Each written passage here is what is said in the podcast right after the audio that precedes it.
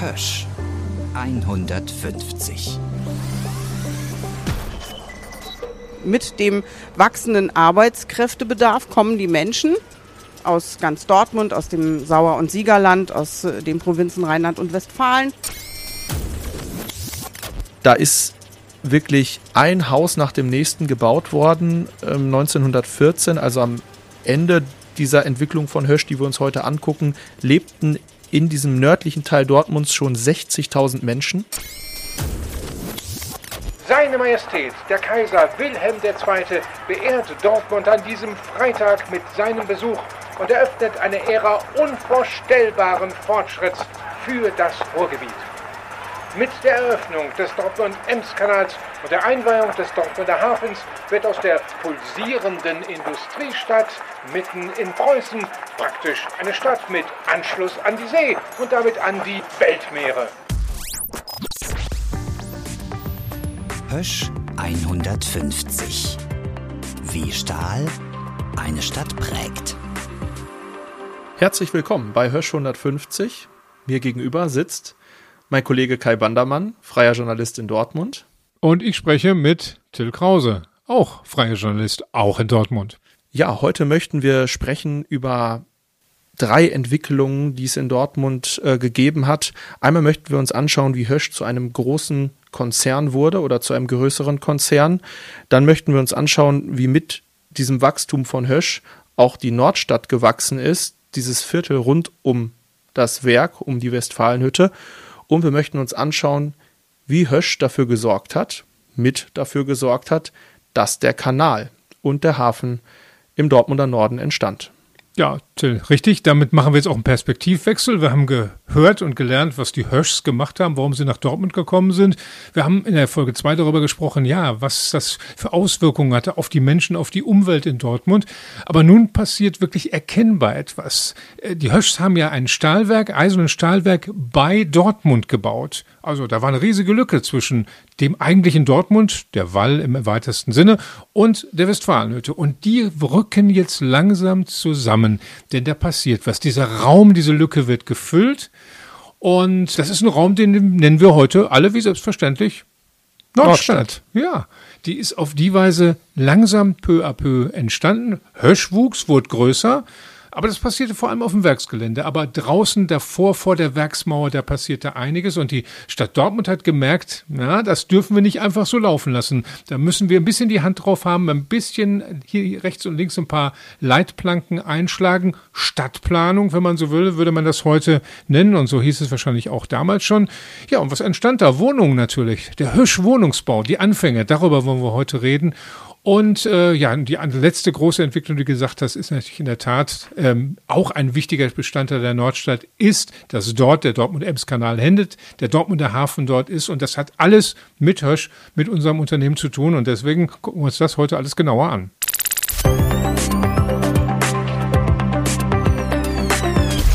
Ja, und jetzt möchten wir auf die Entwicklung bei Hösch schauen. Das Unternehmen ist ja wirklich gewachsen, wenn ich mal auf die Zahlen gucke 1887, 88 hatte das Unternehmen 1600 Mitarbeiter und dann ja hat eine Vervielfachung stattgefunden. 1913, 14 waren es dann schon mehr als 10.000 Mitarbeiter. Kai, wie, wie kann man das erklären? Warum ist das Unternehmen in dieser Zeitspanne so gewachsen? Also schön wäre es, wenn es natürlich natürliches Wachstum gewesen wäre. Das heißt, wenn also die Menge des Selbstproduzierten, des Gleichen auch so äh, explodiert wäre. Aber das ist natürlich mitnichten so. Da war was ganz anderes. Also natürliches Wachstum ist das nicht, sondern Hösch hat schlicht und ergreifend dazugekauft. Betriebe dazugekauft. Die waren so potent, die hatten so viele Gewinne, so viele Überschüsse, dass sie sich selbst vergrößern konnten, dass sie andere sozusagen schlucken konnten. Ähm, und zwar, weil es ein Management gab, das eine neue Idee hatte. Die Idee, heute nennt man des integrierten Hüttenkonzerns. Das heißt, über die komplette Prozesskette alles im, unter einem Dach in einem Laden zu haben. Das war, wenn man ehrlich ist, am Anfang nämlich nicht der Fall. Das Eisen- und Stahlwerk Hösch heißt eigentlich deswegen so, weil dort aus Roheisen Rohstahl gemacht wurde und der Rohstahl, der wurde so ein bisschen noch gewalzt, ein bisschen platter gemacht, nicht? man hat ihn erkalten lassen, hat ihn so ein bisschen verformt und verkauft und das war es dann auch. Aber es gibt natürlich viel mehr in diesem Prozess. Es gibt ein davor und danach. Und da haben die sich jetzt dran gemacht, haben sich erst das davor angeguckt, die Rohstoffe. Wie ist das mit dem Roheisen? Roheisen ist nichts, was am Baum wächst oder was man so aus dem Boden rausholen kann. Roheisen ist auch schon das Ergebnis eines Prozesses, nämlich Eisenerz plus etwas Kohlenstoffartiges, nämlich Kohle insbesondere, zusammenbringen und dann wird daraus Roheisen. Das heißt also, man braucht Kohle, man braucht Eisenerz. Und genau das haben sie dann gemacht in diesen 1890er Jahren, haben sie sich Anteile an Erzminen in Lothringen gekauft. Kohle ist eine ganz witzige Geschichte, das muss man sich mal vorstellen. Die haben 1899 die Zechen Kaiserstuhl, genauer gesagt die Gewerkschaft Westfalen, gekauft mit den Zechen Kaiserstuhl 1 und 2 und die Abbaugebiete dieser Zechen waren exakt unter der Westfalenhütte. Das heißt also, ohne dass die Höschs es wussten, 1871 haben sie im Prinzip nicht nur Grund und Boden, so einen sauren Boden, in dem alles einsank, gekauft, sondern sie haben auch, wenn man so will, die Schürfrechte äh, an Kohle, die direkt unter, ein paar hundert Meter unter ihnen war, eingekauft. Also jetzt haben wir schon Eisenerz, wir hatten Kohle, und damit die Grundstoffe dann, um auf jeden Fall Roheisen herzustellen. Das ist das davor. Und dann gibt es das danach, das haben sie auch gemacht, haben sich gesagt, also eigentlich ist es langweilig, nur Stahl einfach erkalten zu lassen und dann irgendwie rauszuschicken, sondern es wäre viel besser, wenn wir entweder hier im Werk oder wenn wir Tochterunternehmen hätten, die aus unserem Stahl gleich was machen. Dann haben wir das alles im Griff und alles unter in einer Hand. Und das ist passiert zum Beispiel 1907 hat man den Limburger Fabrik- und Hüttenverein gekauft. Das sind die heutigen Hösch-Hohenlimburg-Werke. Die gehören heute immer noch zum ThyssenKrupp-Konzern. Also ein Standort, wo noch immer ungefähr 1000 Menschen arbeiten in Hohenlimburg, hat Hösch damals aufgekauft und äh, ist bis heute also existierend. Es gab ein Hammerwerk von der Becke, das man gekauft hat. Die Maschinenfabrik Deutschland, auf der anderen Straßenseite, auf der heutigen Bornstraße, also in Sichtweite der Westfalenhütte, hat man auch übernommen. Die sind fast zur gleichen Zeit gegründet worden, 1872 nämlich. Also das heißt, die Höschs und der Herr Borsig vom, äh, von der Maschinenfabrik Deutschland, die haben parallel gebaut, aber irgendwann 1911 beim Borsig ging es nicht mehr weiter, aber die Höschs, die hatten richtig Knete, das lief richtig gut und haben gesagt, okay, dann kaufen wir diese Firma, die unseren Stahl braucht und was daraus macht, die kaufen wir einfach ein. Also nehmen wir auch die Maschinenfabrik Deutschland. Und wie viel Geld da im Spiel war, das beschreibt ein schönes Zitat von 1913. Ich lese es mal vor im Norden der Stadt das Eisen- und Stahlwerk Hösch, dessen Produktion reichte, um mit ihrem Erlös den gesamten Roggenimport Deutschlands zu decken. Also äh, das zeigt, wie viel Geld da im Spiel war. Und wenn wir uns nochmal eine Zahl angucken, 15 Prozent des gesamten Roheisens wurde in Dortmund produziert. Des gesamten deutschen Roheisens wurde in Dortmund produziert. Und das Sahnehäubchen für das Ganze war, muss man auch sagen, so der Abschluss dieser Phase der Hösch-Geschichte der Bau einer wirklich ordentlichen, stolzen, protzigen Hauptverwaltung. An der Eberhardstraße, ne, da wo heute das Tor 1 der Westfalenhütte ist, da ist die ja immer noch diese Hauptverwaltung mit den hohen Säulen, diese klassizistische Fassade, die schon zeigt, hier ist Geld, wir haben Erfolg. Äh, das, das muss man auch nach außen zeigen. Eine Hauptverwaltung ist eine Visitenkarte einer Firma und das haben die damals auf jeden Fall gemacht. Also das war so der Abschluss. Aber das Wichtigste ist in der Mitte der Kern. Wie mache ich selbst Roheisen? Nicht mehr einkaufen, nicht mehr Abhängigkeit sein. Und das wichtigste Aggregat, das ist, würde ich sagen, der, die Kernentscheidung, die Kerninvestition in diesem Jahrzehnt gewesen. Das war 1895 dann schließlich die Inbetriebnahme des ersten eigenen Hochofens. Heute ist ein Hochofen, ein Hüttenwerk ohne Hochofen gar nicht denkbar, aber die Höchst haben sich das gut und gerne 20 Jahre, zwei Jahrzehnte geleistet. Aber dann kam eben der erste Hochofen 1895. Äh, und äh, ja, der war essentiell von der Bedeutung. Der hat auch einiges anderes wiederum ausgelöst. Aber vor allem, er wäre nicht ohne weiteres gekommen. Dass er gekommen ist, dass man sich entschieden hat, das wirklich so zu machen, wie ich es gerade beschrieben habe, hat mit einer anderen außerhalb von Hösch ähm, liegenden Entscheidung zu tun. Ähm, ich nehme es mal vorweg. Es hat mit dem Kanal, es hat mit Wasser zu tun, aber es gibt einen, der kann das viel besser erklären als ich. Das ist Dr. Karl-Peter Ellerbruck vom Westfälischen Wirtschaftsarchiv. Und der kann es genau sagen. Um diese Hochöfen auch betriebswirtschaftlich vernünftig nutzen zu können, brauchte man an diesem an sich abgelegenen Standort gegenüber der Rheinschiene eine Anbindung an den überregionalen Schiffsverkehr. Dortmunds Tor zur Welt war dann der Dortmund-Ems-Kanal Das war im Grunde genommen ein altes Projekt, das schon um die Mitte des, des 19. Jahrhunderts in den Köpfen der Unternehmer hier im Dortmunder Raum eine wichtige Rolle gespielt hat. Aber erst Hösch hat in den 1880er Jahren in einer Denkschrift zum Dortmunder Emskanal da ja äh, den Knoten, diesen, diesen gordischen Knoten äh, durch, durchschlagen. Man hat nämlich ganz massiv damit gedroht, den Standort in Dortmund aufzugeben und an den Rhein zu verlagern. Und da hingen natürlich damals schon äh, beträchtliche Arbeitsplätze äh, dran, einige tausend. Und erst diese sehr konkrete Drohung, wir haben im Archiv das Dokument dazu, hat dann äh, die ja, Entscheidung, gebaut wird er doch im äh, Ministerium in Berlin sozusagen ja zur, zur Entscheidung gebracht. Das war die Voraussetzung überhaupt für Hösch zu investieren. Man ist dann gleichzeitig an die Börse gegangen, 1895, hat da Teilschuldverschreibungen ausgegeben, um diese, diesen ganz wichtigen Schritt realisieren zu können. Ja, daran sieht man, wenn Hösch was wollte, haben sie das durchgesetzt. Etwas, was man später häufiger übrigens erlebt hat. Ähm, ja, über den Hafen und äh, den Dortmund-Ems-Kanal haben wir gerade ein bisschen was gehört. Reden wir später in diesem Podcast noch, denn ähm, wir wollen an einen Mann jetzt erinnern, ohne den dieses vielleicht überhaupt gar nicht möglich gewesen wäre.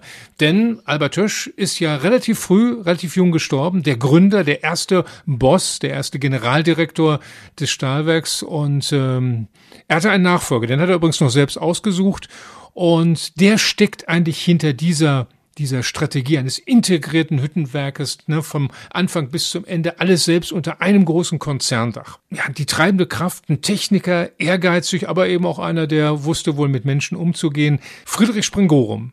Die Höschlegende und diesmal auch wieder erzählt von Schauspieler Klaus-Dieter Klausnetzer. Hösch 150. Die Legende. Als einfache, schlichte Person wurde er in Nachrufen nach seinem Tod 1938 beschrieben. Einer, der jeder Ehrung aus dem Weg zu gehen versuchte. Kaum zu glauben bei einem Mann mit der beruflichen Lebensleistung von Friedrich Springorum, den der preußische König sogar zum Kommerzienrat machte. Er war der erste Nachfolger von Gründer Albert Hösch. Nach dessen frühem Tod 1898 endete der Einfluss der Gründerfamilie und es begann eine neue Zeit, die Ära Springorum. Albert hatte persönlich den Ingenieur als technischen Direktor zur Westfalenhütte geholt. Springorum war am Eisenhütteninstitut der heutigen RWTH Aachen wissenschaftlich mit metallurgischen Verfahren beschäftigt. Sein Ziel, den Stahl verbessern und gleichzeitig seine Herstellung verbilligen. Friedrich Springorum wurde, diese Neigung zum Eisenhüttenmann, schon mit der Geburt im Jahre 1858 in die Wiege gelegt. Er entstammte einer Familie von Hammerwerksbesitzern aus Milspe im Bergischen Land. Dort wuchs er zwischen Volme, Ennepe und Heilenbecke auf, mit den typischen Geräuschen von Blasebälgen und Hämmern. Er studierte dieses Fach in Aachen. Seine ersten beruflichen Stationen waren anschließend die Henrichshütte in Hattingen, Rote Erde in Aachen und Rheinstahl in Duisburg-Ruhrort. Diesen hochbegabten Techniker brauchte Albert Hösch, um das Unternehmen weiterzuentwickeln. Und Friedrich Springorum enttäuschte ihn nicht. Er machte aus dem reinen Eisen- und Stahlproduzenten einen integrierten Hüttenkonzern. Er kaufte Zechen, sicherte sich Eisenerze mit langfristigen Verträgen in Europa und von Übersee. Und er baute 1895 den ersten Hochofen auf der Westfalenhütte. Ein Meilenstein. Und ein Schritt heraus aus der Abhängigkeit von Zulieferern und unberechenbaren Roheisenpreisen. Das alles ging nur mit einem gewaltigen finanziellen Kraftakt und einer schwerwiegenden Richtungsentscheidung, machte Friedrich Spingorum den Aufsichtsrat klar. Hösch ging an die Börse, und gleichzeitig zog sich die Familie Stück für Stück aus der Gesellschaft zurück. Dass Hösch trotzdem jetzt nicht zu einem lieb und seelenlos geführten Börsenunternehmen wurde, sondern immer noch Züge eines Familienbetriebes behielt, das ist Friedrich Springorum zu verdanken. 1905 wurde er zum Generaldirektor ernannt und agierte nun auf Augenhöhe mit den Krupps und den Thyssens. Er führte Hösch, als wäre es sein eigenes Unternehmen und er vererbte es an seinen Sohn Fritz, der 1920 die Führung für zwei weitere Jahrzehnte übernahm, während sein Vater in den Aufsichtsrat wechselte. Friedrich Springorum verlor in Dortmund nie den Kontakt zu seiner früheren Hochschule in Aachen. Ihm war klar, wie dringend Hösch in Zukunft fachlich brillant ausgebildeten Nachwuchs brauchte. So gründete er einen Förderverein der Hochschule, der bis heute die zehn Prozent besten Aachener Absolventen eines Jahrgangs mit der Friedrich-Springorum-Medaille auszeichnet. Erstaunlich, in Dortmund hat es diese Hösch-Legende nur zu einem Straßennamen gebracht. Hösch 150. Die Legende.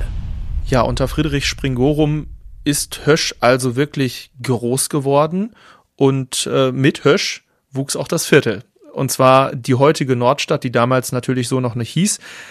Da ist wirklich ein Haus nach dem nächsten gebaut worden, äh, 1914, also am Ende dieser Entwicklung von Hösch, die wir uns heute angucken, lebten in diesem nördlichen Teil Dortmunds schon 60.000 Menschen. Also das war damals wirklich ein Stadtteil, der größer, größer und größer wurde. Zusammen mit Dortmund muss man sagen. Also wenn wir uns 1914 auch nochmal Gesamt-Dortmund anguckten, da lebten in der gesamten Stadt fast schon 300.000 Menschen. Also Dortmund wird jetzt eine Großstadt und die Nordstadt wird ein großer, großer Stadtteil. Wir haben ja schon in Folge 1 darüber gesprochen, dass das durchaus auch Probleme mit sich brachte hygienische Probleme und so weiter und so fort. Die Infrastruktur war nicht gut, die Stadt war nicht darauf vorbereitet. Das verbessert sich jetzt langsam. 81 beginnt der Bau der Kanalisation. 85 kommen Schlachthof und Viehmarkt dazu. 95, 1895 die Kläranlage und 1897 ein Elektrizitätswerk, total wichtig, auch für das Stahlwerk oder die stahlproduzierenden Unternehmen, weil das natürlich äh, den Einsatz von bestimmten Maschinen auch ermöglicht hat und die ähm, Produktion da auch nochmal auf ein ganz anderes Level gebracht hat. Und auch die Stadt reagiert, hat immer mehr Mitarbeiter.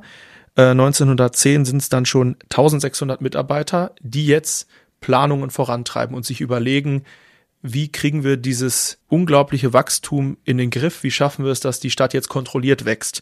Und zurück geht diese Idee, wie organisieren wir das Wachstum der Stadt und auch der Nordstadt auch auf den Brandhof-Plan und dieser ähm, stammt schon aus den 1850er Jahren und wurde dann eben äh, Ende des äh, 19. Jahrhunderts Stück für Stück umgesetzt. Plan war ein Straßennetz, ein rechtwinkliges Straßennetz mit verschiedenen sogenannten Schmuckplätzen.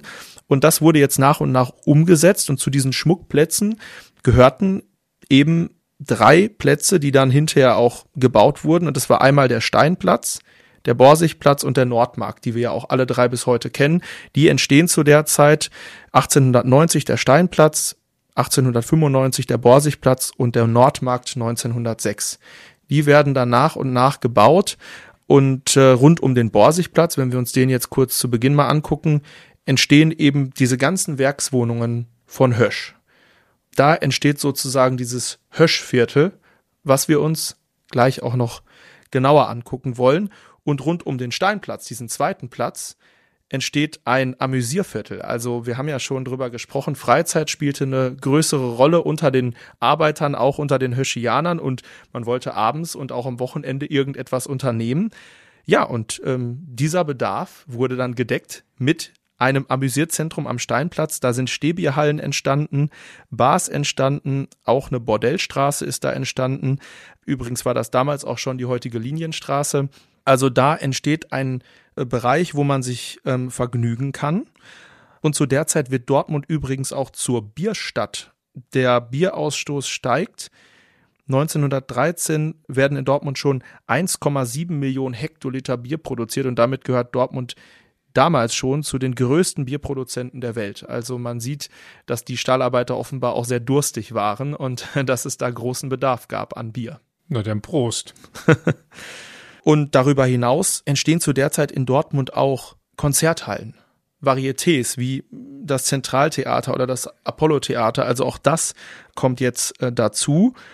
Und äh, zum Beispiel Kinos entstehen jetzt nach und nach auch. Und gerade in der Nordstadt gibt's ein ganz großes Projekt. 1912 wird im Friedenbaumpark ein Vergnügungspark eröffnet. Kann man vielleicht in Ansätzen vergleichen mit dem heutigen Wiener Prater oder dem Kopenhagener Tivoli. der Dortmunder Luna Park, so hieß das damals. Und das war ein Vergnügungspark. Die Hauptattraktion war eine Gebirgsbahn, die über ein künstliches Felsmassiv fuhr. Und es gab auch noch eine Wasserrutschbahn und ein Teufelsrad und eine Pferderennbahn und so weiter und so fort. Und in diesen Luna Park konnte man dann eben gehen oder auch fahren. Es gab schon eine Straßenbahn damals und sich mit der Familie vergnügen. Ja, also wir sehen, es passiert an allen Ecken und Enden etwas und gerade in der Nordstadt entsteht eben der Stadtteil so, wie wir ihn heute kennen. Also die Grundlagen der Nordstadt, wie wir sie heute kennen, entstehen genau in dieser Zeitspanne, also zwischen 1885 und 1914. Das heißt also mit dem Borsigplatz in der Mitte und dann so sternförmig die Straßenabgänge in die verschiedenen Richtungen, eben äh, zum Werk zum einen, aber eben rechts und links viele Arbeiterwohnungen, viele hohe Fassaden und es ist äh, das größte zusammenhängende Gründerzeitviertel in Nordrhein-Westfalen. Es hat also überstanden, überlebt und das ist auch gut so, denn ich finde es ist immer schön, da spazieren zu gehen. Äh, die, Fall. die Albertstraße ja. oder die Dürener Straße oder die Stahlwerkstraße und hier die Schlosserstraße. Und genau da haben wir eine Expertin getroffen, die sich noch viel besser in der Nordstadt auskennt. Richtige, ja, kann man sagen, Nordstadt-Pflanze, auch wenn sie aus Brechten, wie sie uns erzählt hat, dahin gezogen ist. Und die haben wir dort getroffen. Annette Kritzler. Wie Stahl eine Stadt prägt. Hösch 150.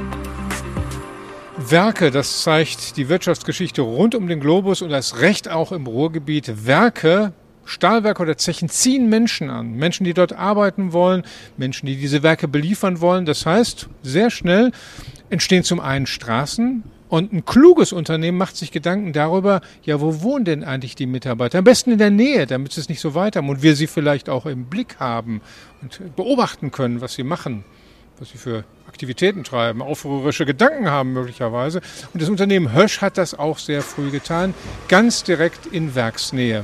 Alte Kritzler hat sich mit dieser Geschichte beschäftigt, weil sie wohnt nicht nur, wenn man so will, hier im Borsigplatzviertel in Werksnähe, sondern sie hat sich eben auch als Museumspädagogin beispielsweise mit der Geschichte beschäftigt. Hier jetzt stehen wir, so viel kann ich sagen, in der Schlosserstraße, einer der typischen Berufe in einem Stahlwerk. Äh, was hat es mit diesem Ort, mit diesem Gebäude, mit dem schönen roten alten Backsteingebäude auf sich? Es ist aus dem Jahr 1910 und es gehört eben in den Bereich des Werkswohnungsbaus.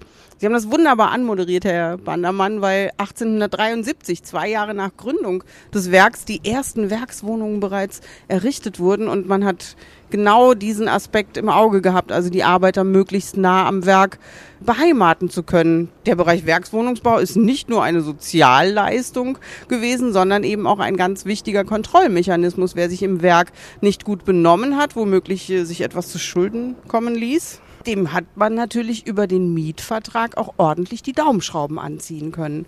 Bis heute prägen diese alten Bauten aber auch das Quartier Borsigplatz und das ist heute schönes Wohnen. Über uns gerade ein Hubschrauber. Wir gucken auf eine asphaltierte Straße, Fahrräder, ganz viele Autos, grün. Was glauben Sie, was schätzen Sie vor eben 110 Jahren, 1910, als dieses Haus gebaut wurde? Wie sah da die Straße aus? Wie war da hier so das Ambiente? Auch schon so grün? Ich fürchte sogar oder ich, ich hoffe sogar noch grüner als jetzt, weil es waren ja beide Flächen. Es ist die ehemalige Öster Bauernschaft und die Postkarten, die mir bekannt sind aus der Zeit um 1890 bis 1910, da sieht man sehr viel Freiflächen.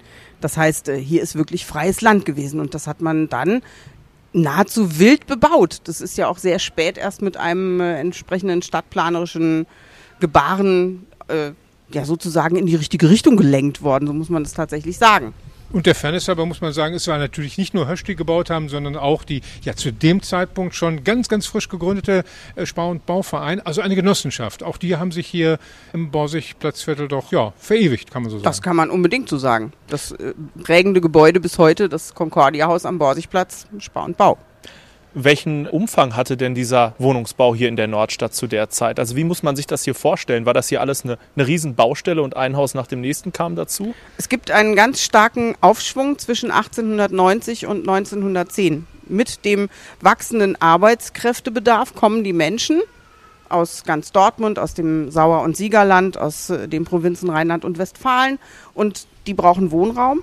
1895 sind es etwa 6.500 Menschen, die hier leben. Fünf Jahre später hat sich diese Zahl bereits verdoppelt. Und äh, um 1910 sind es eben 25.000.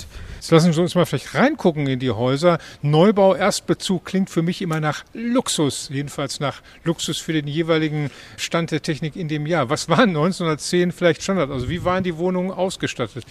Klos schon Toiletten schon in den Wohnungen? Nein, ganz sicher nicht. Also hier haben wir Toiletten entweder auf der Halbetage oder im Hof. Meistens ist der Abort mit dem, mit dem Stall hinten für das Vieh gekoppelt. Die meisten Höschianer hier sind Selbstversorger.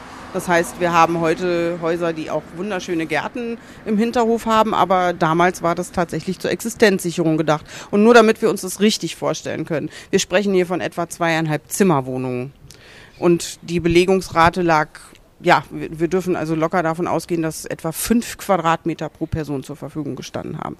Denn der Familienbestand war ja weit umfangreicher, als wir das heute kennen. Und in der Regel reichte der Lohn nicht, äh, um die Miete zu zahlen. Man musste also das Ganze auch noch untervermieten. Wenn wir also jetzt nochmal von zweieinhalb Zimmern ausgehen und mal so eine Standardfamilie der damaligen Zeit zugrunde legen, dann reden wir von sechs Personen. Bei fünf Quadratmetern sind wir bei sechs Personen bei 30 Quadratmeter Grundfläche plus zwei Kostgänger zweieinhalb Zimmer, eins oder anderthalb von der Familie bewohnt und das zweite untervermietet an die beiden Kostgänger. Wir sprechen im Ruhrgebiet auch gerne vom Bratkartoffelverhältnis. Apropos Bratkartoffel und Kostgänger, da muss man ja irgendwo einkaufen. Wir sind gerade schon an dem einen oder anderen auch türkischen Supermarkt vorbeigegangen. Wie war wohl in diesen frühen Jahren, in den Gründerjahren, die, heute würde man sagen, Nahversorgung? Die war extrem gut. Wir haben überdurchschnittlich viele Metzgereien, viele Milchläden, jede Menge Bäcker. Wir haben eigentlich eine komplette Rundumversorgung im Quartier. Ich kann das tatsächlich aus der eigenen Erfahrung auch noch sagen. Das sind natürlich äh, sind viele Jahre dazwischen, aber als ich 1988 hier hingekommen bin, da gab es sogar noch ein Tapetengeschäft. Da gab es ein eigenes Radiogeschäft. Das heißt, die vielfältige Angebotspalette war mit vielen, vielen, vielen kleinen Läden reich gestaltet. Also wenn man mit den Altanwohnern hier spricht, dann schwärmen die immer noch vom Metzger Bix oder äh, weißt du noch damals der Bäckereiladen. Ich habe hier einige Anwohner, die in solchen Häusern wohnen, wo dann im Hinterhof noch die Backstube ist. Das ist heute Partyraum, das ist ein bisschen umgearbeitet, aber es war deutlich reichhaltiger, als wir das heute kennen. Ich meine, wir bewegen uns ja in Zeiten, wo Discounter äh, sozusagen den Markt bestreiten, aber hier gab es nahezu an jeder Ecke eine Kneipe. Ganz wichtig für die Hirschianer, gerade nach der Schicht. Und eben jede Menge kleine Lebensmittelläden mit unterschiedlichen Schwerpunkten. Frau Kritzler, Sie haben schon erwähnt, der Bedarf war hier unglaublich groß damals, als äh, das Höschwerk hier immer größer wurde. Ganz viele Arbeiter kamen von überall her. Stichwort Migration fand statt. Die, die Leute kamen in der Nordstadt an. Und das ist ja im Grunde bis heute so geblieben. Das ist richtig. Also gerade wenn wir nochmal auf das Jahr 1910 gucken, dann ist äh, etwa ein Fünftel der Wohnbevölkerung hier polnischer Herkunft. Und das ist die Zeit, in der der Borsigplatz als Pollackendrehscheibe bezeichnet wurde. Heute würde ich sagen, wir sind die Welt im Kleinen. Also wir haben äh, deutlich mehr als 150 Nationalitäten, die in der Nordstadt zu Hause sind. Und das Ankommen ist hier wahrscheinlich einfacher als anderswo, weil man eben auf Menschen trifft, die die eigene Sprache sprechen. Das macht es ja allen Zuwanderern leichter. Ich meine, wir müssen ja nur rüber über den großen Teich gucken.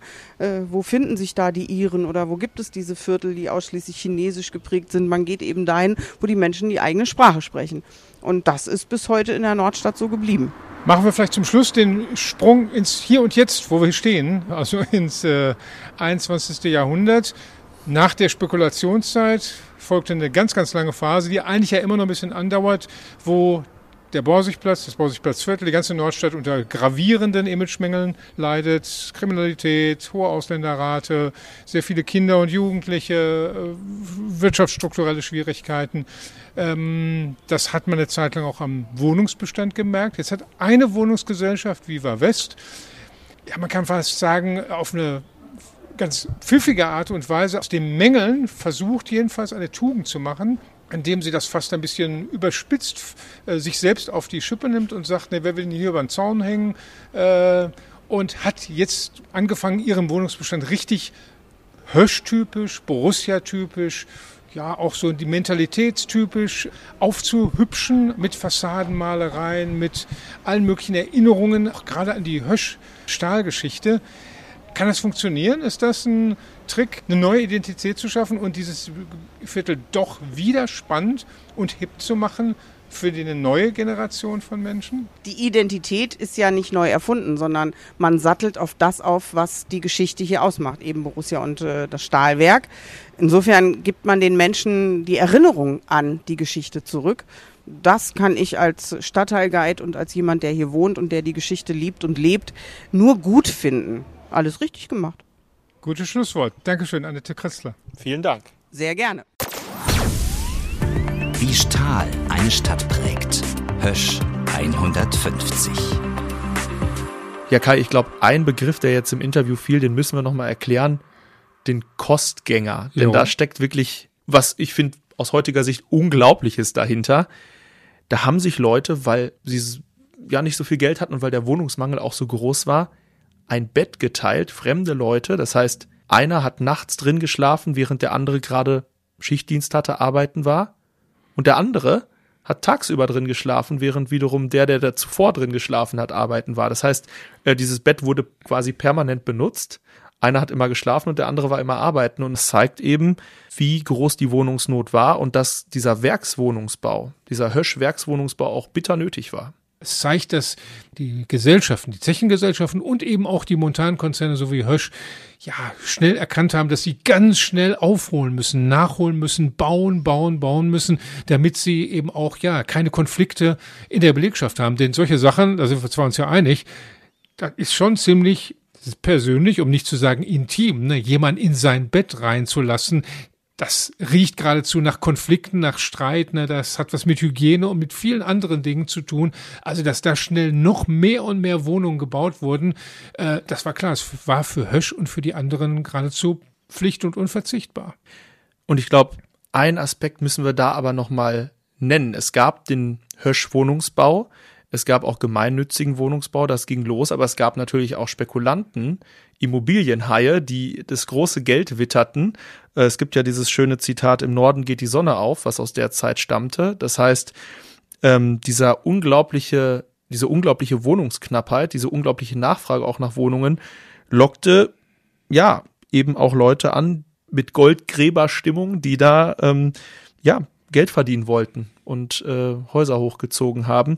Und ähm, wer eine Werkswohnung bekam, konnte glücklich sein, denn äh, wie ich gelesen habe, äh, war der durchschnittliche Mietsatz so bei 15 Prozent von einem Arbeitseinkommen in einer Werkswohnung. Und in diesen Privathäusern, da hast du bis zu 30 Prozent von deinem Einkommen abgeben müssen für die Miete. Das heißt, in diesen Werkswohnungen warst du natürlich ja, deutlich sparsamer unterwegs. Ich verrate jetzt mal unseren Podcast-Hörerinnen und Hörern etwas nach dem Gespräch mit Annette Kritzler. Da habe ich den Till nach Hause geschickt und bin die Schlosserstraße noch ein paar Meter weitergegangen Richtung Norden, also wieder auf den Werkszaun, auf die Werksmauer Hösch zurück. Es ist eine richtige Sackgasse und dann sieht man auch schon den Zaun und durch den Zaun kann man die Hauptverwaltung der Eberhardstraße sehen und rechter Hand sind dann sehr auffällige Häuser. Auffällig schön, wie ich finde, auffällig alt, die sind nämlich von 1899 und äh, mit einem dieser Häuserzeile, vier Häuser am Stück, hat es eine ganz spezielle Geschichte auf sich und ich habe mich dann getroffen mit Franz Josef Ingenmay. Der wohnt da, ist kein Höschianer, aber es ist jemand, der ja so ein Höschhaus gekauft hat vor über 20 Jahren. Mit anderen zusammen, ach, was erzähle ich eigentlich jetzt die Geschichte? Hier ist sie.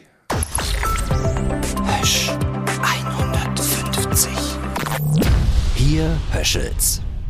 Heute ist diese Rubrik hier Höschels eine Art, ja man kann sagen, Hausbesuch. Und zwar gar nicht weit weg vom alten Höschgelände von der Westfalenhütte in der Schlosserstraße. Man kann den früheren Werkszaun, das Werksgelände geradezu erahnen oder fast sehen. Und ich stehe vor einer sehr interessanten, sehr auffälligen Häuserzeile und die hat eine Geschichte und die sieht man schon vom Straßenrand aus. Da ist nämlich im Moment etwas durch das Grün verdeckt, ein Schild, da steht drauf Schlosserstraße 79 bis 85. Eine auffällige Häuserzeile, wegen des auffälligen Anstrichs insbesondere, hat das hier einen Spitznamen auch schon bekommen. Wir und auch die Nachbarn nennen es mittlerweile Lavendelschlösser, weil die Firma, die das äh, angestrichen hat, hat sozusagen den Farbton Lavendel äh, getauft und hat den auch in ihr Werbeprospekt übernommen, weil das so ein bisschen neu war, dass man ein bisschen leuchtendere und auffälligere Farben nimmt. Und von daher heißen die jetzt Lavendelschlösser. Der das sagt, der muss es wissen. Der wohnt nämlich in einem dieser Lavendelschlösser. Franz Josef Ingenmay hat dieses Projekt ganz entscheidend mit angestoßen und durchgeführt. Erzählen Sie mal die Historie. Wie kam es dazu, dass Sie mit einer Gruppe von Menschen diese Häuserzeile erworben und ja wieder schick gemacht haben? Ja, wir waren eigentlich mehrere Leute. Es fiel mit so vier bis fünf an. Zwischenzeitlich waren wir fast mal zehn Leute. Äh, und wir haben eigentlich sehr lange äh, ein äh, Gebäude gesucht, auch am, gerne in der Nordstadt. Haben eher so ein Gründerzeithaus gedacht, wo jeder dann eine eigene Wohnung bekommt oder ein Pärchen eine eigene Wohnung. Und sind dann halt 1998, äh, kurz vor Weihnachten, äh, auf eine Anzeige gestoßen, wo diese Häuser inseriert wurden und zu Verkauf angeboten wurden. Und 100 Jahre nach äh, Bau der Gebäude haben wir die dann 1999 im Februar erworben und gemeinsam umgebaut und sind dann Mitte 99 hier eingezogen. Kann man sagen, in welchem Zustand sie waren? 98, 99? Wie sahen die damals aus? Ja, also bis auf eine Wohnung äh, waren in allen vier Häusern, die standen leer. Äh, zum Teil waren auch die Fenster mit äh, Brettern vernagelt, waren in einem mm, äh, relativ schlechten Zustand. Das Dach war neu gemacht worden, äh, noch äh, von Hösch, den, dem Vorbesitzer. und alles andere war erneuerungsbedürftig, aber die Substanz war in Ordnung. Also sicherlich besser, als wenn es 50 Jahre später gebaut worden wäre. Dann hätten wir nicht so eine gute Bausubstanz gehabt. Und wir haben dann halt von Grund auf modernisiert. Dann nach einer Pause, wo wir wieder ein bisschen Geld haben, haben wir vorne die Vorgärten angelegt und hinten Balkone dran gebaut und genießen jetzt hier äh, unser schönes Leben. Dann gehen wir mal rein. So, jetzt haben wir hier auf jeden Fall Steintreppen, einen Steinboden. Ich vermute mal, das wird jetzt eine Holztreppe genau, alles sein. Original, also auch die, die Fliesen sind noch original von 1899, die Holztreppe auch.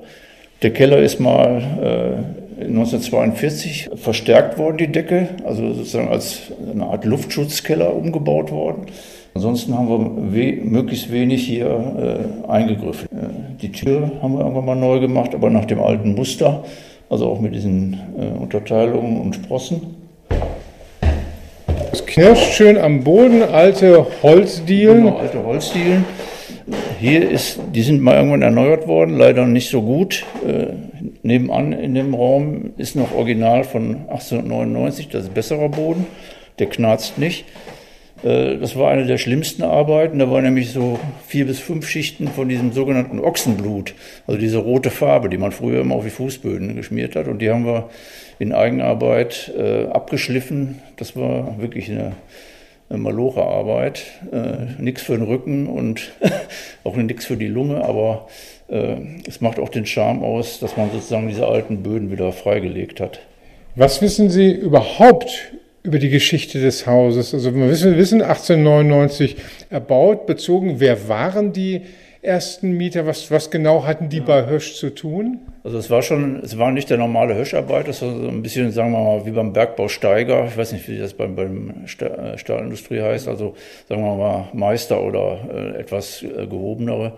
Äh, Position im, im Stahlwerk, Stahlbetrieb. Aber wer jetzt genau hier gewohnt hat, das, äh, das wissen wir nicht. Oder mit wie vielen Menschen man hier damals wohnen konnte? Ja, also es waren früher waren das pro Etage waren es äh, eine Wohneinheit. Ich glaube nicht von Anfang an, aber später sind dann mal die auf den Podesten, also unten im Erdgeschoss und dann auf dem Zwischenpodest erster, zweiter Stock sind Toiletten eingebaut worden. Und Hinten gab es noch Stallungen, also das war ja auch so ein Kennzeichen auch aus dem Bergbau, wo viele Leute äh, aus Europa angeworben wurden, die sozusagen als äh, Anreiz bekamen, dass sie hinten halt so einen kleinen Garten hatten und auch eine Ziege halten konnten und so weiter. Die Stallung gab es hier auch. So, zum guten Schluss sind wir im Garten angekommen bei Franz Josef Ingenmein und ich muss sagen, hier lässt sich's leben, kann man wohl sagen, auf der Rückseite der Lavendelschlösser. Und ja, der Garten, der ist ziemlich einladend, muss ich sagen. Ja, also wir fühlen uns hier nach gut 20 Jahren immer noch äh, sauwohl, kann man sagen. Äh, also äh, mitten in der Stadt, aber trotzdem am Rand und im Grün äh, und ruhig. Äh, da gibt es nicht so viele äh, Standorte, wo das gegeben ist. Äh, die Gemeinschaft der Leute, die hier das seinerzeit 1999 gekauft hat, ist auch stabil. Und wir veranstalten eigentlich seit 20 Jahren, seit fast, seitdem wir hier wohnen, auch einmal im Jahr so eine große Gartenfete. Äh, die immer breitere Kreise gezogen hat. Da laden wir natürlich auch die Nachbarn äh, rundum ein. Da kommen immer so 120, 150 Leute. Wir grillen zusammen, gibt ein bisschen Musik äh, und alle freuen sich drauf. Es hat auch noch keiner von uns irgendwie nur noch eine Sekunde bereut, hier hingezogen zu sein, weil man hört ja immer viele schlechte Sachen über die Nordstadt. Ist uns bisher nie passiert. Wir gucken eher auf die positiven Seiten und wissen die Vorteile zu schätzen. Herr Ingenmal, ganz herzlichen Dank, dass wir bei Ihnen sein durften. Gerne. Hösch 150. Hier Höschels. Wir haben uns jetzt zwei zentrale Entwicklungen in dieser Folge schon angeschaut. Wir haben uns angeschaut, wie Hösch wächst zu einem größeren Unternehmen, wie Hösch Richtung Konzern wächst und wir haben uns angeschaut, wie die Nordstadt wächst, wie Wohnungen entstehen rund um den Borsigplatz und zu dieser Entwicklung, da gehört eine ganz zentrale Entwicklung noch mit dazu, nämlich der Bau des Kanals und des Hafens und die Eröffnung 1899. Das war wirklich ein ganz zentraler Punkt für Hösch, aber auch für die Stadt und auch für die Nordstadt. Und da haben wir uns natürlich auf die Suche gemacht, was gibt's dazu? Welche Dokumente finden wir? Und da haben wir was gefunden, das hat's, glaube ich, bisher so noch nicht an die Öffentlichkeit geschafft. Es gab noch keine Radios, aber wir haben sie eine Radioreportage von damals, als der Kaiser Wilhelm II. kam um den Dortmunder Hafen zu eröffnen. Die Tonqualität ist nicht ganz so gut, aber wir haben unser Bestes getan, unser Bestes gegeben, dass das noch gerade so halbwegs zu verstehen ist. Viel Spaß. Willkommen im Dortmunder Hafen an einem außergewöhnlichen, an einem, ich darf wohl sagen, historischen Tag. Die Geduld der 400 geladenen Gäste und der vielen tausend Menschen an den Straßenrändern in der Stadt wird nur noch übertroffen von der Vorfreude auf die Ankunft des Mannes, den alle hier von tiefstem Herzen verehren. Ich sehe viele strahlende Augenpaare, ich sehe die Honoratioren in ihren Ausgehuniformen, die Frauen mit respektvollem Abstand auf einer eigenen Tribüne in ihren hellen Festkleidern und mit farbenfrohen Hüten. Seine Majestät, der Kaiser Wilhelm II., beehrt Dortmund an diesem Freitag mit seinem Besuch und eröffnet eine Ära unvorstellbaren Fortschritts für das Ruhrgebiet. Mit der Eröffnung des Dortmund-Ems-Kanals und der Einweihung des Dortmunder Hafens wird aus der pulsierenden Industriestadt mitten in Preußen praktisch eine Stadt mit Anschluss an die See und damit an die Weltmeere. Das so viel kann man wohl jetzt schon sagen, wird Dortmunds Entwicklung im bald beginnenden 20. Jahrhundert massiv beeinflussen. Eine Zeit, liebe Zuhörerinnen und Zuhörer, wenn viele der dann Lebenden vielleicht mit Flugschiffen zu anderen Planeten hin und her fliegen werden. Aber jetzt fantasiere ich wohl ein wenig. Doch von den Flugschiffen zurück zu dem Schiff, auf das alle an diesem Morgen warten. Pünktlich 9.30 Uhr erreicht das kaiserliche Dampfboot Strewe vom Schiffshebewerk in Henrichenburg kommend den Hafen. Überragt vom stattlichen neuen Hafenamt bis einem hochaufragenden Turm, wo eigens ein Zimmer für unseren Kaiser hergerichtet wurde.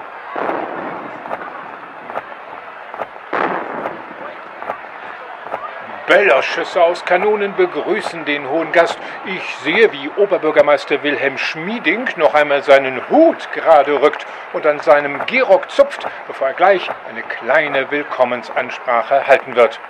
Dann wird er sicherlich noch einmal daran erinnern, wie glücklich er ist, dass ein jahrzehntelanger Traum in Erfüllung geht. Immer wieder hatten die Vertreter der Ruhrgebietswirtschaft diesen Kanal und diese Anbindung an die See gefordert.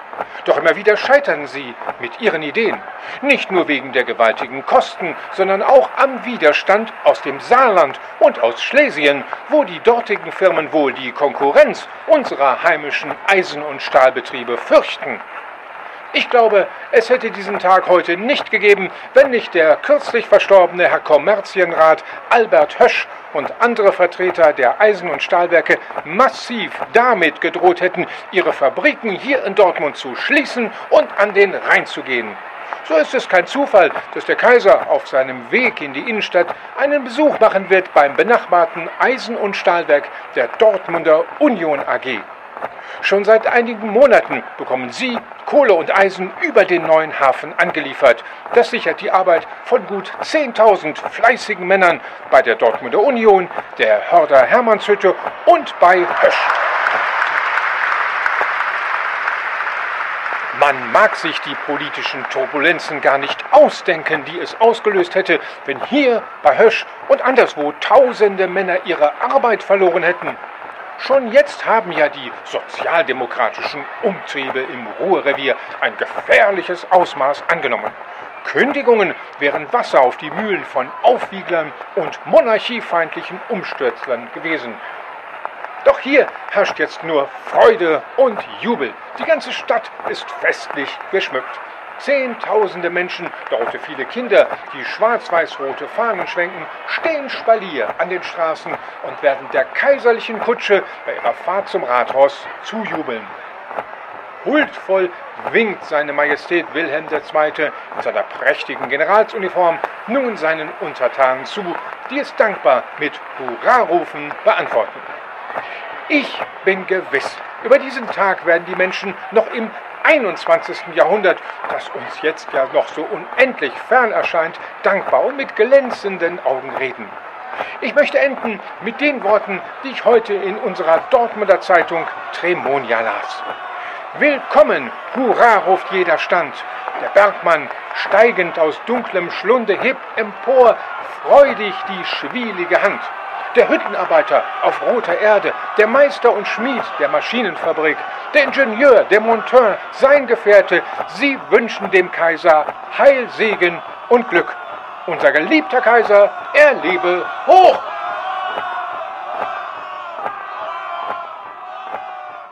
Ja, okay, das war jetzt nicht ganz wirklich eine echte Reportage von 1899.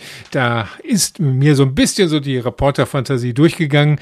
Äh, aber es liegt einfach daran, dieses Ereignis, da kommt der Kaiser, ne, das Staatsoberhaupt, kommt nach Dortmund. Das hat er nicht so häufig gemacht.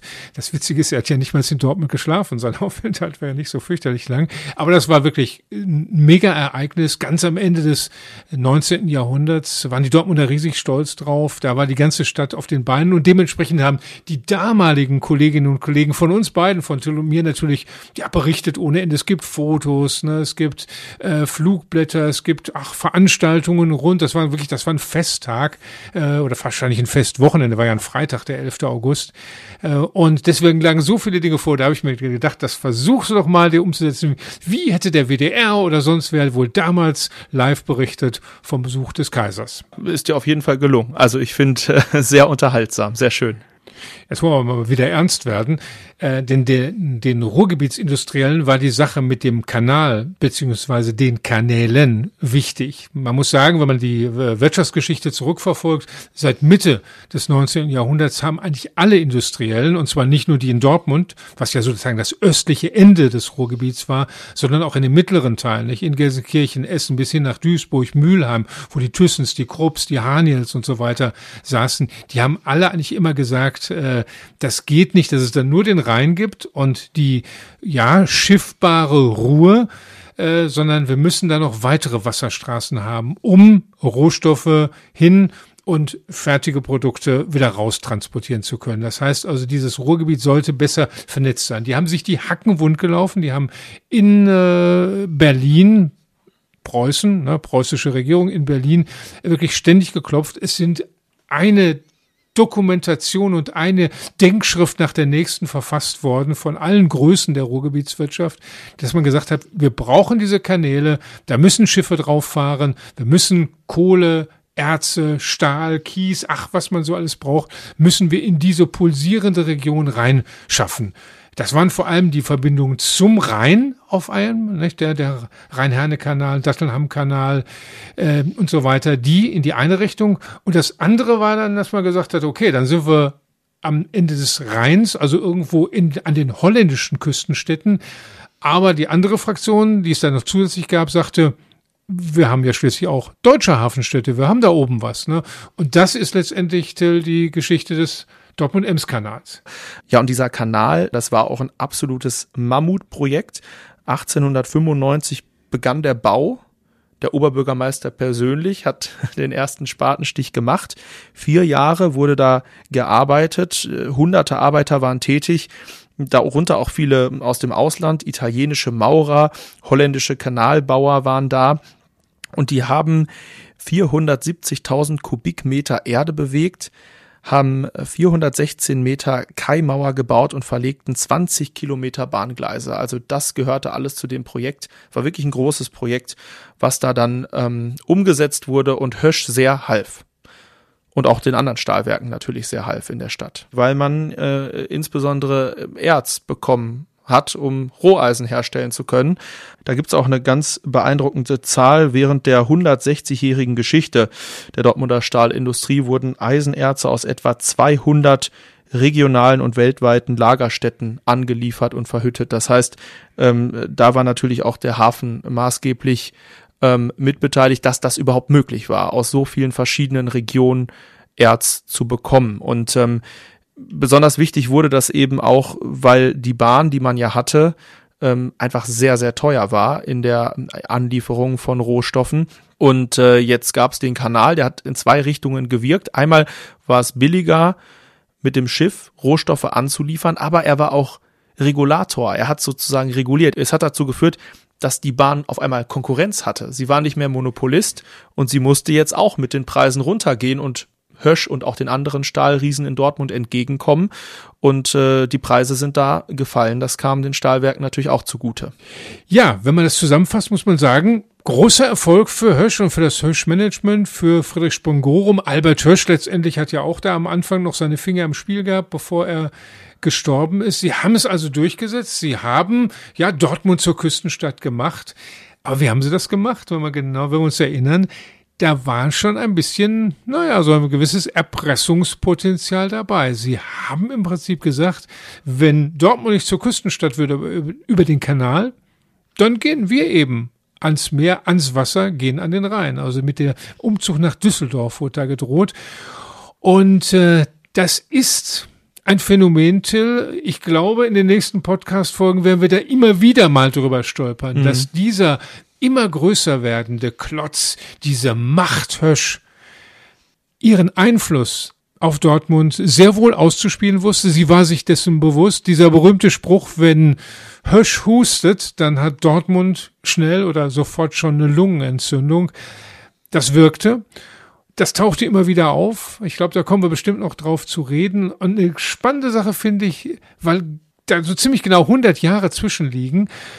Im Jahre 1990, also ungefähr 100 Jahre nachdem die Hösch sagten, wir könnten nach Düsseldorf gehen, wenn wir den Hafen nicht kriegen und den, den Kanalanschluss nicht kriegen, da gab es wieder so einen Fall. Aber da ging es nicht um den Hafen, sondern um den Flughafen.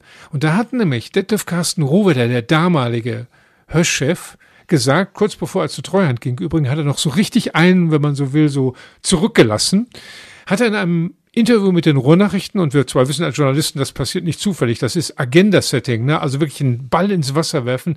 Und Rohweder hat damals im Interview gesagt, wenn Dortmund ein Flugplätzchen will, dann soll die Stadt es haben, aber nicht erwarten, dass sich Hösch an diesem Kleingärtnern beteiligt. Also das war schon ziemlich bösartig, ne? Flugplätzchen und dann dieses Kleingärtnern, da hat er wirklich der Dortmunder Politik ja Provinzialität, ne? Kleindenkerei, Kleingeistigkeit eigentlich unterstellt, der große Rohwedder und drohte wieder letztendlich unverhohlen, dann gehen wir eben nach Düsseldorf, wo der große Flughafen ist.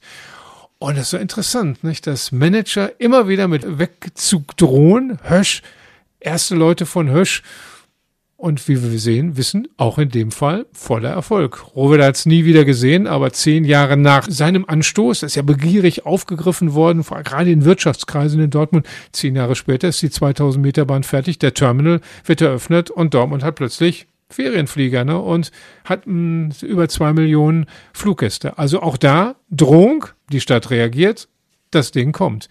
Immer wieder ein gleiches Muster. Hösch gibt's nicht mehr, aber den von dir genannten Flughafen, klar, den gibt's noch und den Kanal gibt's auch noch. Und heute ist der für im Grunde eine Sache glaube ich, berühmt. Also es gibt eine Sache, die ist ganz ich bekannt. Ich weiß genau, wovon du jetzt erzählen willst, Till. Klar, ne? so junge Leute wie du picknicken da gerne, lassen da auch mal ihren Müll liegen, springen dann ins Wasser rein, möglicherweise auch noch irrerweise, trotz aller Warnungen von den Kanalbrücken. Ja, ist ja schön, nicht? aber äh, wollen wir dafür jetzt Werbung machen? Das meinte ich jetzt nicht. Klar, Ach. ist ein super Ausflugsziel, das stimmt, auch für junge Leute. Ich war schon mehrfach da. Ich bin immer ist, gespannt, was es wirklich ist. Ist, ist ein guter Sommertipp.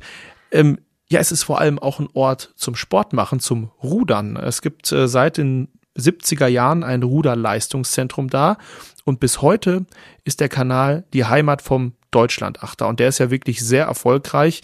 Der trainiert in Dortmund und hat auf Grundlage dieses Dortmunder Trainings Olympia-Erfolge errungen, Weltmeisterschaften gewonnen, Europameisterschaften gewonnen und es gibt eben auch ein U23 Deutschland-Achter. Und da rudert unter anderem mit Julian Gard. Der ist 2001 in Dortmund geboren. Sein Opa war Höschianer in Hörde.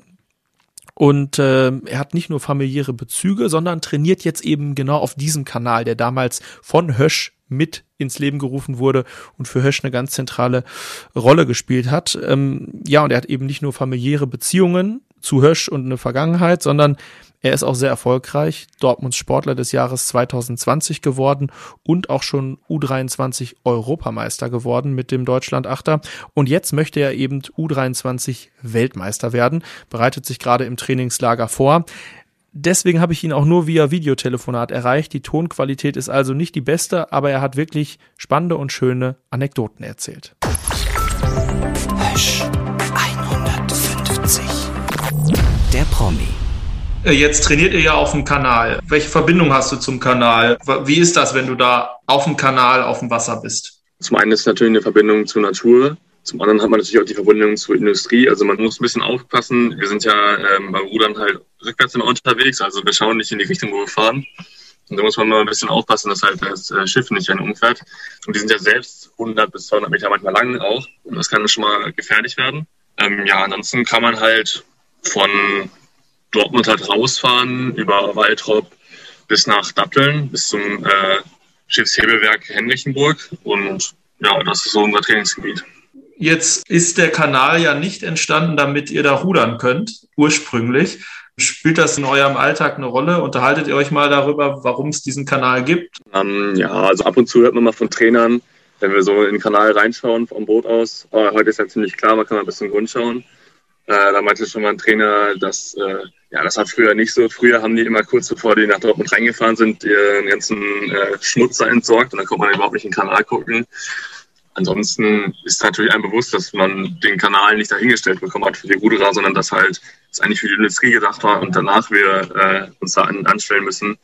Deshalb müssen wir auch immer dann Platz machen, wenn ein großes Boot kommt. Früher konnte man ja wahrscheinlich, als so die Hochindustrialisierung da war, nicht so gut rudern im Kanal. Ne? Wenn da andauernd ein Boot kommt, äh, stört das schon. Wie ist denn das aktuell? Wie oft habt ihr da Einschränkungen wegen, während des Warenverkehrs? Das ist ganz unterschiedlich. An manchen Tagen da kommt da mal gar kein Schiff. Ähm, an manchen Tagen da kommt da pro Einheit da kommen da drei Schiffe vorbei.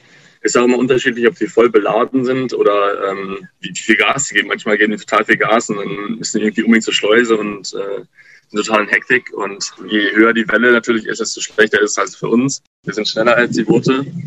Ähm, wir könnten die überholen, aber es geht auch nicht immer überholen, weil man halt, wenn die 200 Meter lang sind und eine Kurve fahren, dann ist natürlich nicht viel Platz noch für einen Ruderboot da. Deshalb ist es halt auch immer ja, ein bisschen gefährlicher, muss aufpassen. Meinst du denn, wenn wir noch so viel Industrie in Dortmund hätten wie damals zu Hochzeiten der Industrialisierung, die ganzen Zechen, Hösch und so weiter, dass das überhaupt der Standort für die Ruderer sein könnte, Dortmund? Oder wird euch das so sehr einschränken, dass das nicht mehr klappen würde? Das ist eine gute Frage. Also ich glaube, ein bisschen mehr würde auf jeden Fall noch gehen, ein bisschen mehr Schiffsverkehr, das würde einen nicht stören. Ich weiß auch nicht ganz genau, wie in der Hochzeit wie viele Schiffe da gefahren sind. Dann äh, das kann ich mir gar nicht richtig vorstellen. Ja, sehr hypothetische Frage. Aber du hast ja auch Verbindungen zu dieser äh, Industriegeschichte, ne? familiäre Verbindungen.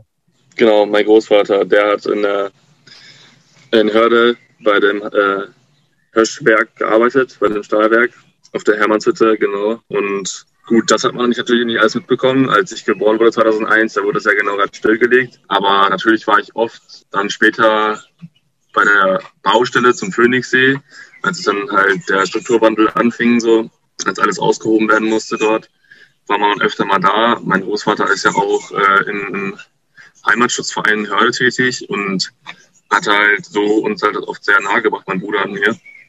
Ähm, weil wir das natürlich gar nicht kannten. Also wir haben halt immer so Fotos gezeigt bekommen und so, ah, ja, hier war alles woanders so. Welche Rolle spielt diese Stahlvergangenheit bei dir? Ist das nur eine nette Anekdote von früher oder wie, wie guckst du auf diese Zeit zurück?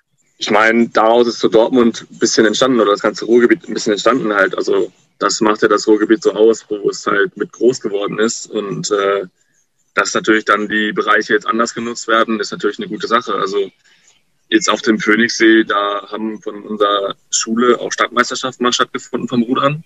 Und das ist natürlich schön zu sehen, wenn mein Großvater da mal früher gearbeitet hatte, äh, an Land mit dem Stahlwerk und mittlerweile ist halt dann jetzt einfach ein See dort und man kann da halt äh, Stadtmeisterschaften ausrichten. Dann äh, vielleicht nochmal zum Abschluss, jetzt steht die Weltmeisterschaft an, ist ja U23. Ne? Genau. Wo willst du denn perspektivisch hin? Was ist so dein Ziel?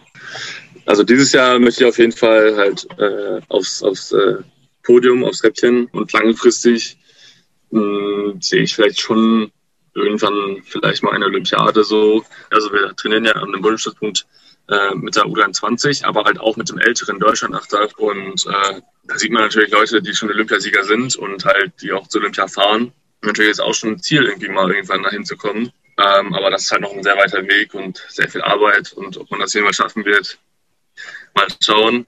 Aber es wäre schon ein Traum. Gut, alles klar. Vielen Dank, Julian Gard.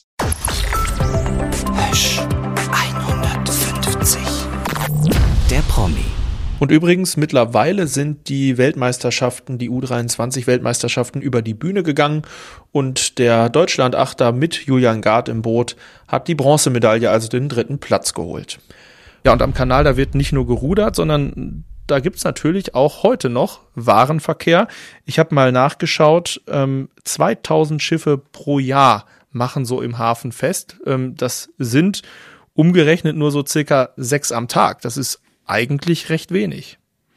Ja, das muss man sagen. Der Hafen hat seine Funktion äh, nicht verloren, er hat sie gewaltig verändert. Äh, ich glaube, ich weiß nicht, ob bei den 2000 Schiffen die Santa Monica Fahrten dabei sind. Und ich, von denen glaube ich, es gibt mittlerweile eins, zwei, drei, also die kleinen Ausflugsschiffchen, die äh, von Dortmund nach Henrichenburg fahren und zurück. Nein, äh, der Dortmunder Hafen ist nicht mehr der große Umschlagplatz für Massengüter. Da kommen ein paar Container an, äh, aber da ist, passiert jetzt wirklich nicht mehr viel. Äh, da sind die Ströme einfach an, jetzt an Dortmund vorbeigegangen äh, und es wird zwar am Hafen umgeschlagen, aber am Containerterminal, aber der Containerterminal braucht nicht wirklich zwingend unbedingt den Wasseranschluss, sondern der braucht einen schönen Straßen- und einen schönen Schienenanschluss. Der Hafen braucht streng genommen eigentlich den Kanal gar nicht mehr. Aber die Stadt Dortmund hat natürlich erkannt, dass dieser Ort, Hafen, um dieses wunderschöne Hafenamt herum, dass der natürlich etwas hat. Zum einen hat Wasser immer irgendwie eine Anziehungskraft. Es gibt eine gewisse Form, es gibt eine gewisse Stimmung.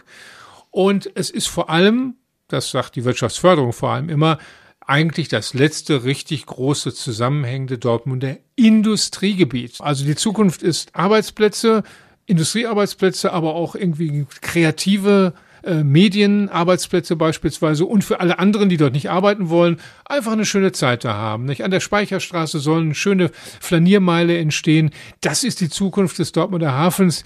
Ich glaube, Wilhelm II., der würde sich ganz schön wundern, äh, was in ein paar Jahren aus dem Hafen geworden ist, den er 1899 Hösch zuliebe eingeweiht hat.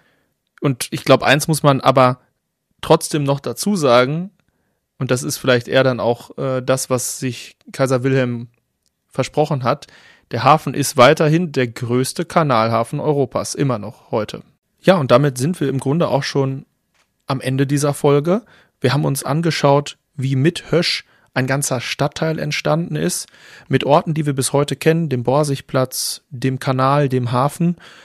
Und eine Entwicklung haben wir ausgeklammert, die damit eng verbunden ist mit Hösch und der Nordstadt, nämlich die Geschichte von Borussia Dortmund. Und die ist wirklich maßgeblich beeinflusst worden von Höschianern. Es waren Höschianer, die äh, den BVB gegründet haben 1909.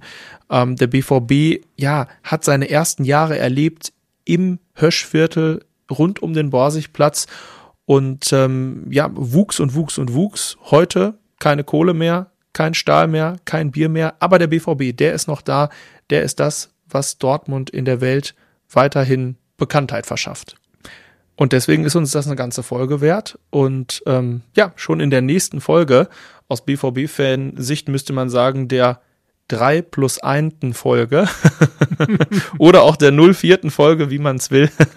also auf jeden Fall in der nächsten Folge wollen wir uns mit dem BVB, Hösch und der Nordstadt beschäftigen, mit diesem ganz besonderen Dreiklang. Ja, und jetzt ganz zum Schluss möchten wir wieder Danke sagen. Danke an all die Ehrenamtlichen, die sich Zeit für uns nehmen, die ihre Geschichten, ihre Anekdoten mit uns teilen und danke auch ans Höschmuseum und Isolde Parussell, die Leiterin vom Höschmuseum, für die Expertise. Und wir bedanken uns natürlich auch für die Unterstützung beim Verein Hüttenhelden. Wie Stahl eine Stadt prägt. Hösch 150. Ein Podcast von und mit Kai Bandermann und Till Krause.